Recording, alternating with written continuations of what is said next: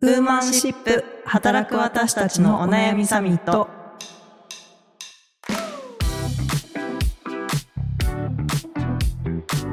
皆さんこんにちはニュースピックス 4E の中道香織です同じくニュースピックス 4W の佐藤由美です。この番組はニュースピックス 4E がお届けする次世代を担う女性がリーダーとしての一歩を踏み出せるように女性に関する主要ニュースやリアルなお悩みについて語り合う番組ですえー先週に引き続きニュースピックスプロピッカーの青木壮さんをゲストにお迎えしておりますよろしくお願いしよろますしくお願いしよろしくおます。願いします。前回のねはいラストでちょっと生産性みたいなキーワードも出ておりましたが、うんうん。青木さんあのお二人お子さんがいらっしゃる、はいプライベートではシングルマザーということで今週は仕事とプライベートの。両立の謎に迫る、うんうんうん。青木さんの両立の謎に迫る。回 いや、前回、その24時間365日働けるっていう価値観をもう捨てないとダメですよ、みたいな話を切々としていただいた、解いていただいた青木さんなんですけれども、はい。あの、私どものね、姉妹メディアで、ジョブピックスっていうお仕事メディアがあって、はい。まあ、そこでもインタビューをさせていただいたことがあるんですが、24時間365日働いてた時期ありますよね、青木さん。バレましたね。はい。いや、私驚愕したのが、その生命保険時代に、はいまあフルコミッション、本当完全倍制だから、まあ、お仕事取ってきて、お給料が入るっていううん方式で働かれていたっていうのもあったと思うんですけど、はいい、やもう驚愕したのが、その夜10時まで、その保険の商談をやって、終わってからリード獲得のために飲みに行く。ってこリードとを獲得のために。飲みに行く。まだ働くじゃないですか。っていうことが書かれていてですね、お子さん二人いながら10時まで商談してさらに飲みに行くとは、しかも元旦も働いとると思って、元旦も？元旦も？びっくりしたんですよね。当時はそんな感じだったんですか？そうですね。当時は本当にそんな感じで、子供たちもまだ小学校に上がる前、うん。保育園、長女が小学校上がるかなぐらいで、うんで、もう本当に両親とシッターさんと、もう使える人の手は使って、うん。まあ、とにかくその時は本当離婚したばっかりだったのでもう稼がないとっていう焦りもすごくあって、うんはいは本当に24時間365日ずっと働いてました。それはもう、もうよろしくないって、ある時思ったんですか？そうですね。やっぱり1年半ぐらいでうん。限界が、まあ、体力的にうん。まず来ますし、それはサステナブルじゃなかったんサですか？ステナブルじゃなかったんですよ。なんと。そうなんです。1年半も私持たないと思います。その働き方。そうですね。結局だから2年近くいたのかな、うん。いたんですけど、まさにそのサステナブルであるっていうことがやっぱり一つすごいパフォーマンスを出す上では大事なので、まあ、もちろんその成果を出すためにはあの質と量ってよくあると思うんですけどある程度のところまでは量がないと質が担保できない。質を担保して上げていくために量をやらないといけない時期っていうのは絶対誰にでもあると思うんですね。もちろんいろんなこうテクノロジーが発達してだいぶ昔よりその量の時間も短くなってるかもしれないですけれども、やっぱりある程度そういう時代はある。ただそれってね長く続かないんですよ。うんでライフスタイルが変わったら継続できないのでやっぱりいかにサステナブルな 働き方をするかっていうのはすごい大事だなとは思います。だって、耳が痛すぎて 帰りたくなってきちゃいました 今そんな状況なんですか、中道さん？そうですねまさにそのサステナブルな働き方に、あの悩んでおりまして、はいちょっとあの私事なんですけれども私あの今年、まあ、結婚して、まあ、新婚ほやほやおめでとうございます。ありがとうございますなんですが 早くも家庭崩壊しかけておりまして、あのどうしたんですか？ちょっとですね、まあいろいろ、あの、まあ今年から、あの、中間管理職というか、こう、3人ぐらいこうメンバーのいるユニットを任せてもらったりとかして、こう、プレイングマネージャーとして働き始めたところ、今までのプレイヤー業務を、まあそこそこあの、楽にまあできるようなところじゃないところに、まあ、マネージャー業務が乗ってきて、まあ、全く今までやってなかった領域の仕事に結構アップアップな状態で、まあ、何度かこうそこに慣れていこうみたいな感じでこう、まあ、文字通り割と土日もうん。働いていたところ、あのどんどんどんどんパートナーの元気がなくなっていってしまいまして、うん。いつまでこの状態が続くんですかっていうふうにすごくしんどそうな顔でなんかこう、うん来られてしまってでもなんか私としてはやっぱりこうそれこそ家庭のためにじゃないですけど、うんうんうんまあ、あのプライベートがこうよくなるようにと思ってそれこそキャリアもちゃんとこう筋道が見えた方がとか、うんうんう昇進してお給料が上がった方が家庭のためだとか思ってたんですけど、もう完全に本末転倒うん。でしたっていうのが最近あの起こっておりまして、うん。そういうのうちで働いてるとありませんか由美さん？ん？まあなんかうちももう子供が中学生中学生小学生とかなのでなんか逆に慰められてますね。うん子供たち子供に。そう。この間もちょっと仕事で失敗しちゃってこう私がキッチンで で肩を落としながらこう料理してたら、はい。息子に「あんたさそういうとこあるよね。何でも背負うなんか自分で背負い込むじゃん」とか。いい。いい息子さ なんかさ誰かに頼るとかさ誰かに切れるとかさそういうことしてもいいんだよ。って言われて、めっちゃ優しいですめね。っちゃ優しい。へ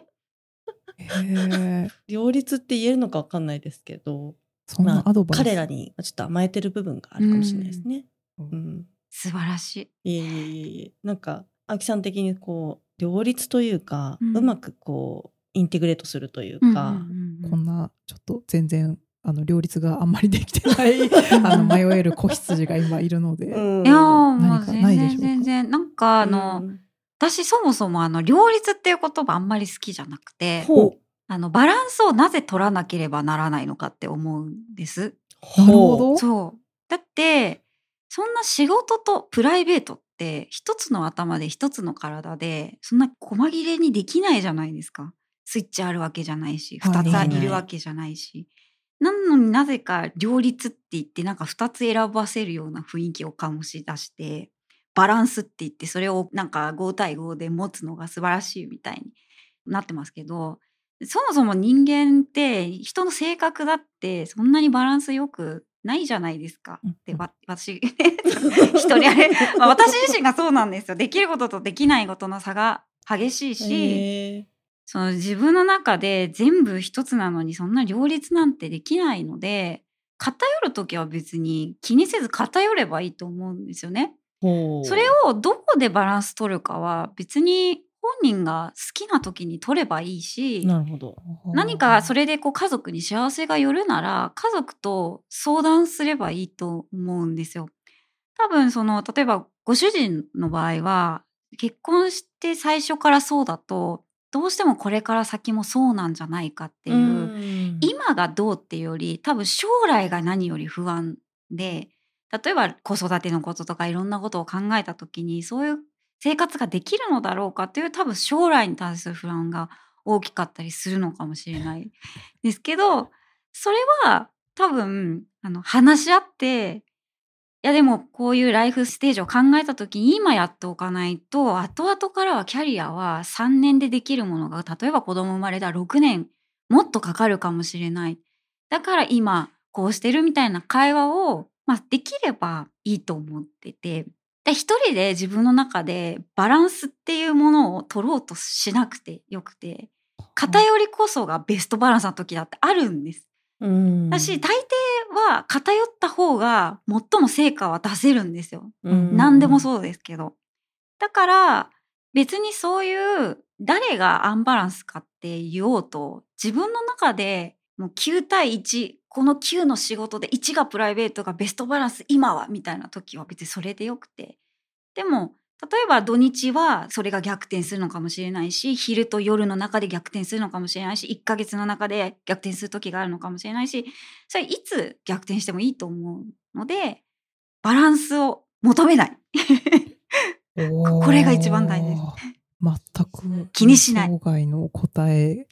が返ってきた。そして、なんか、青木さんが最初に言ってたところの会話が、マジでうちの夫婦でやってた会話そのまんますぎて、エスパーかっていうぐらい。まさにその将来のね、こう、あうんの、先々の不安があって、うんこの先が、未来が見えませんって言われたんですけど、そこの、でも、それでもアンアンバランスな時はアンバランスな時でいい。そうパートナーさんもアンバランスな時が来るかもしれないじゃん。そうそうそう。なるほど。うん。あとはあの将来の不安っていうのは起きた時に考えればいいんですよ別に。うんうん。今起こるか分かんないことをうん今考えても、今そのモードじゃないからうん会話しようないし変えられないじゃないですか。で将来に対してじゃあ今何か備えられることが具体的にあるのかって言った時に仕事の量いきなり減らせるわけじゃないですよね。ね。いずれにしてもね。ね。結局その不安に対して今解決できることが何なのかっていううん。こと、で今解決できないことで今起きるともわからないことだったらそれは何か違う形でパートナーの方の不安を解消してあげて、うん。もっと今を楽しめる建設的な話をした方が絶対楽しいです。はあ。不安を解消する楽しいひとときをそうですねご。提案で。なるほど。青木さん、もうあれですね。夫婦関係コンサルももう新しい事業として始められた方が多分。まずい字だけど 大丈夫かな？その、ここまでのこう、ロジックを持った上でも、こうね、あの、バツイチになるっていう、こう、この世の中の難しさを今私は感じていますが。難しいですね確かに。えーでも、今のでもお話だと、でも、青木さんとしてはもう、そのアンバランスでいいって決めて、こう、仕事にコミットする時期もあればとか、逆にその、えっ、と、今は少し仕事を緩やかにしてみたいな、こう、ことを、ご自身の中でこう、コントロールして戦略的にやるみたいなことを結構、過去もやられてきてるんですか？いやもう全然行き当たりばったりですよ。おななんか先々のそれこそ先々のことまであまり考えすぎない。今うどうあることが自分にとってベストなのか、うん。まあせいぜい考えて3ヶ月先ぐらいまでし3かヶ月？あんまり考えてなくって。それはやっぱり周りの変化とかいろんな環境の変化で自分の中での優先順位って常に変わり続けるのであのか明らかにこのタイミングでこうするって決めてたら別ですけどそういうことって多分少なくてほとんどのことは日々の中で起きてきたりうん。日々の中で感じてうん。選択をしていくことなのでうん。あんまり先のことは考えない。うん。その代わり1週間の予定とか今日1日のスケジュールとかはすっごい考えるんですよ私逆うに。ん。なぜかというと日々の積み重ねがその人の将来を未来を作るものだから結局どんなに先のことを考えても今日何するか1週間何に時間使うか今日の夜誰と会うのかそれの積み重ねでしか将来は作れないって思うと、うん今日一日どういうスケジュールでいつ何をするかどにどの時間に何をやるのが一番パフォーマンスが出るかとか、うん。1週間のうちどこでどう休息を取ってどういうふうに時間を作ったら一番生産性が上がるかみたいなことの先の中に例えば将来これをやりたい例えばこれ上手くなりたいみたいなのあったらじゃあその時間をどこに入れるのかうん。っていう、もうそそれでしか変わらない逆に言うと未来うんだから一日一日せいぜい1週間ぐらいのスケジュールを何度も見返して今日はどういう時間過ごそうかな明日は何時からどういうことしようかなみたいなことはすごい考えますけど逆にそんな先のことは考えない。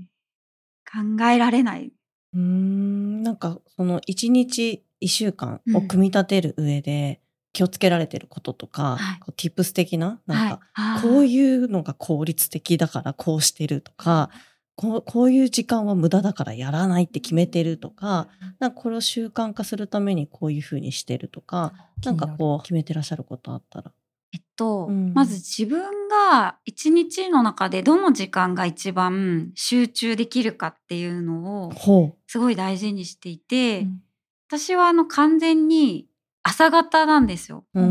朝早く起きる方が得意でで逆に夜はだからもう11時以降はほほとんど起きてなくて、10 10時から11時の間に必ず寝てるんですね。でそうすると大体早いと4時半とか、まあ、5時遅くても5時半ぐらい目が覚めて、この朝の5時半ぐらいから9時ぐらいまでの時間っていうのが、まあ、子供のご飯の準備とかもありつつも、まあ、一番自分がまあ要はこの9時10時ぐらいまでがゴールデンタイムなので、そこに必ず大事なトピックス書くとか資料を作るとか頭を使うものは全部そこに集約するので必然的に人とのミーティングっていうのは11時とか12時とかもっと言うと1時以降に入れるんですね。その方がその時間って逆にこう例えば子どもたちが帰ってきたりとかして作業とかしてると中断しちゃうしテレビ見たりワイワイして賑やかになると作業はできないし自分のパフォーマンスも落ちるって分かってるのでその時間には基本ワークをせずだから必要があれば全然土日も朝早く起きてその時間をワークの時間にして必要な作業を全部そこでやるとか。なるほど。あとはながらの時にいろんなことを考えたりすることを思いついたりとか、ああれやろうって思ったりするので料理してる時とかお風呂入ってる時トイレ入ってる時移動してる時みたいな時に考えたり、あのコメントとかも全部そういう時に書いたりとか。あそうですそうです。コメントの投稿とかあとどういうテーマで書こうかみたいな落書きとかも、結構そういう移動中とか、なながらですることが結構多い。でもその方がなんかぼーっと移動してる時にこう考えててあって思って書くこととかの方が時間が有効に使えるので結構そういう時間で考えてよしじゃあこの時間でやろうっていうのは朝。だから自分がその心地よくパフォーマンスが発揮できる時間っていうのが何時から何時なのかみたいなのを知っておくっていうのはすごい大事だと思います。なるほど。これ人によって全然違うの多分。それはもう感覚で朝だなって感じなんですか。なんか睡眠タイプみたいな診断をした時に朝方って出てもうぴったりだったんですよ私そのライフスタイルが。でそれが分かってからはこれこういうタイプなんだっていうのを理解して完全にそのライフスタイルに今は寄せてます。へもうお話聞いてたらですねこうなんか自分の取説みたいなものの解像度の差がやばいなって思いました。私わかんないですもん。全然分かってないなって思いました。あれですよねやっぱりその毎日のやっぱり積み重ねっていうところのやっぱりそこをなんか私結構そのもうミーティング入れられちゃってみたいなので、ああ終わったってなることがすごい多いんですけどやっぱりそこはその例えば午前中はその作業に集中できるようにあんまり予定入れないとか結構ご自身でコントロールそうですね。はい。なんかよほどそのメンバーとかの緊急対応とかあとまあメンバーとのやり取りはこの時間にやってあげないと次の仕事は進まないみたいなものとかは、だから逆に言うとあの曜日寄せたりしますね。全部定例は月曜か火曜に全部寄せるとか月曜の午前中に全部寄せて水曜日はもうノーミーティングデーにしてワークの時間ってするとか結構そういうことをしてたりするので。なのでなんかあの変な話なんで女性に管理職になってほしいと思ってるかっていうと、役職が上がれば上がるほど、裁量が増えて、自分のパフォーマンスによりコミットできるように環境を変えられるっていうのは、やっぱりすごくいいことでやっぱりメンバーのちっていうのは成果を出すためにある程度人の時間も使うし自分の時間も使うからコントロールできないと思うんですけどだんだんこう役職が上がるとそれができるようになるじゃないですか。メンバーとの予定も自分で調整してもらったりとか。だからやっぱりそういう意味では自分のパフォーマンスが上がるような環境を作っていけるポジションになるっていうのはすごく大事なので今すごいいいと思います。目の前のタスクでもみくちゃになっていやいやいやいやそのチャレンジを今まさにされてるっていうのは私はすごくいいと思ってます。ナイスチャレンジだって。いや本当にそうです。ちょっと今やる気が やる気が出てきました。って言ってこれでまた働きすぎて怒られた。本末転倒なんですけど。えでもなんかこうカレンダーとかもいやなんかこういうふうにしようとか思ってなんかそのそれ通りに過ごせた試しがないみたいなところもあって。なんか青木さんもそういうふうにこう、まあ、一日一日のコントロールあんまりまあ長いスパンでこうあこう目標立てたりみたいなことされないみたいなのもはい一つ手かなとは思いつつ、なんかそのうまくいかなくてこうしたとかなんかこうなんかやっぱりコントロールできなくてつまずいたみたいなこととかって過去ありますか？あもちろんそれはあります。メンバーの時はそうでしたしこの働き方をするようになった一番のきっかけはやっぱり保険の営業の時だったんですよね。毎週必ずお預かりを2件しなきゃいけないっていうのが、まあ、一応ルールとしてあってあの要は制約ですね。ごはい契約、まあ、別にマストじゃなかったんですけど私はそれを1年ちょっとぐらい50何週とかなんかやったんですけど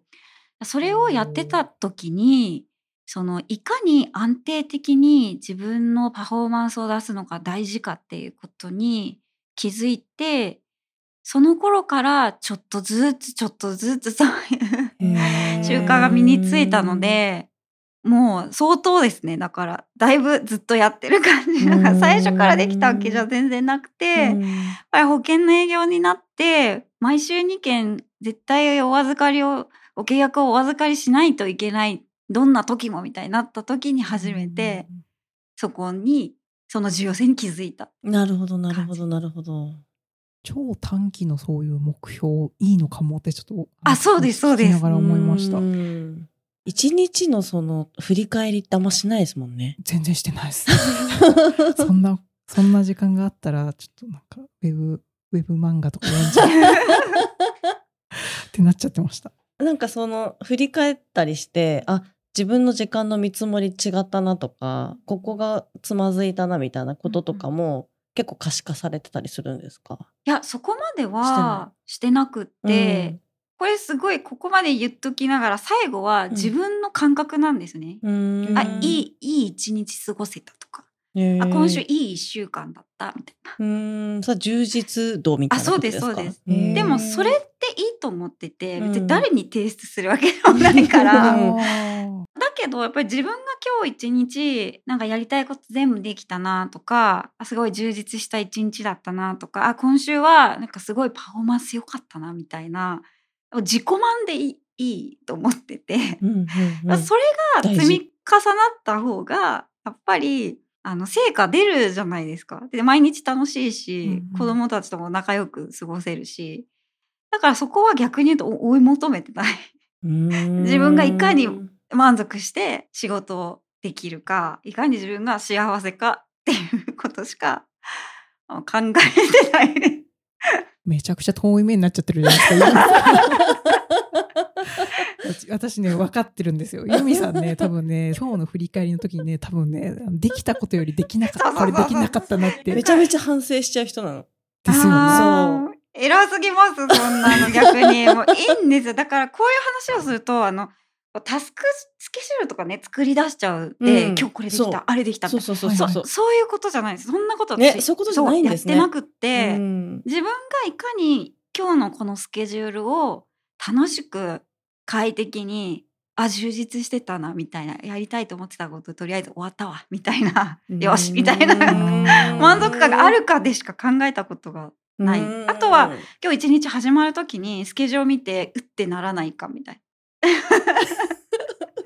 シンプルにこれも大事なんですよ結構。ほうほうほなってるそうなんか一日のスケジュールを今日始まる時見た時にうってなったらなんかその日うっていう感じで終わるじゃないですか。う。間違いないですね。う、うって始まって、はあ、終わった。すごい面白い。いやすごいわかります。なんか。なるほどね。いかにご機嫌に過ごすか。いかにご機嫌に過ごすか。いかにご機嫌に過ごすかの、なんか、肝というか、うんうんうん。うん、なんか知りたいです。あ。ご機嫌、ご機嫌ポイントって何ですか青木さん。ちょっともうユミさんの本気度が本気度が違うもう今日。ご機嫌ポイント。いや、ご機嫌でいることってすごい大事はいだと思ってるんですよね。私は大体自分がご機嫌で入れることの要素っていうのがなんとなく自分で分かってて、うん。まず優先順位第一はよく寝れたからですよ。よく寝れたから。大事。10時から11時までの間に寝れてで一度も起きることなく5時半ぐらいまで安眠できたかっていうもうこれだけで結構もうご機嫌 ご運動は6割ぐらいまでいくんですけど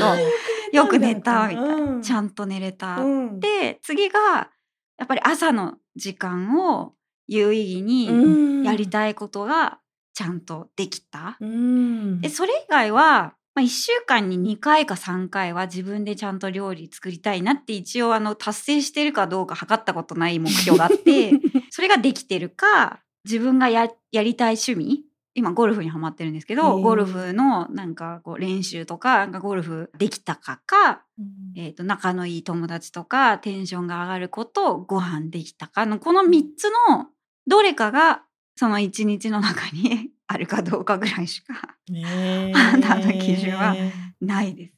でも大事ですね。自分のご機嫌ポイント知っとく、うん、うん素晴らしい。大事大事。えー。ご機嫌ポイント何ですか？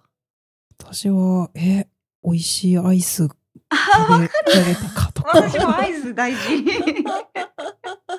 アイス大事な人多いですよね。アイス美味しいですか？ら、あと手軽な幸せですねめっちゃわかります。えーでもちょっと突っ込んだ質問になっちゃうかもですけど、やっぱりその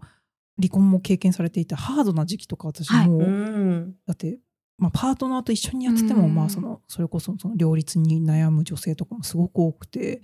ハード期みたいな時とか、なんかななかったのかなみたいな。ああ、全然ありましたよ。うんそれこそ離婚する前後とかは、うん毎日多分泣いてましたし、うんえっ、と、保険の営業やってた時も営業できなさすぎて、毎日ほぼ泣いてましたし、うんマネージャーの前で。うん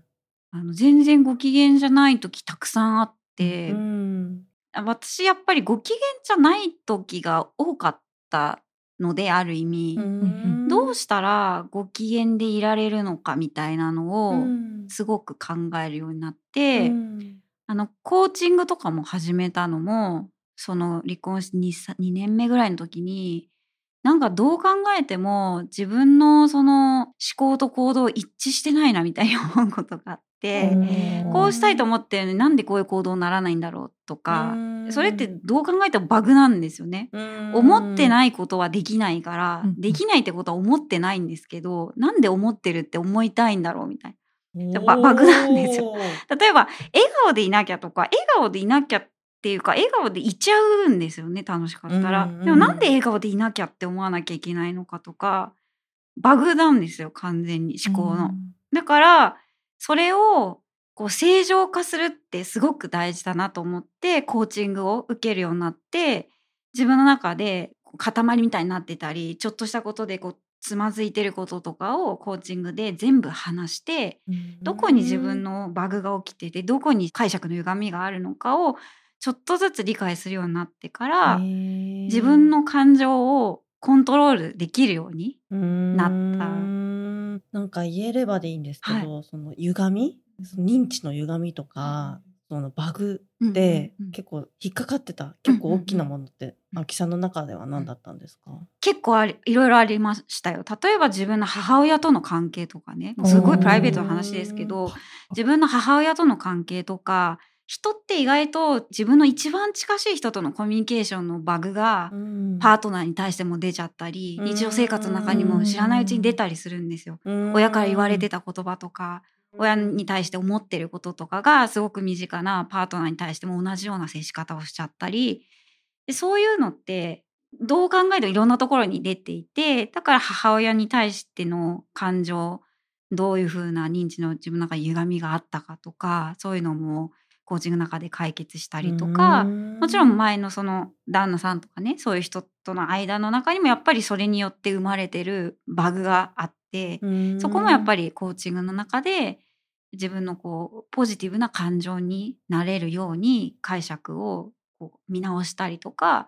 そういうことを知っていくと人ってパフォーマンス出ない時って実際にはそういうことが大半で出ないことも多いんですよ。うんうんうん。いや誰もが心地いい状態でいつも楽しく仕事できてたらパフォーマンス100%なんですけど、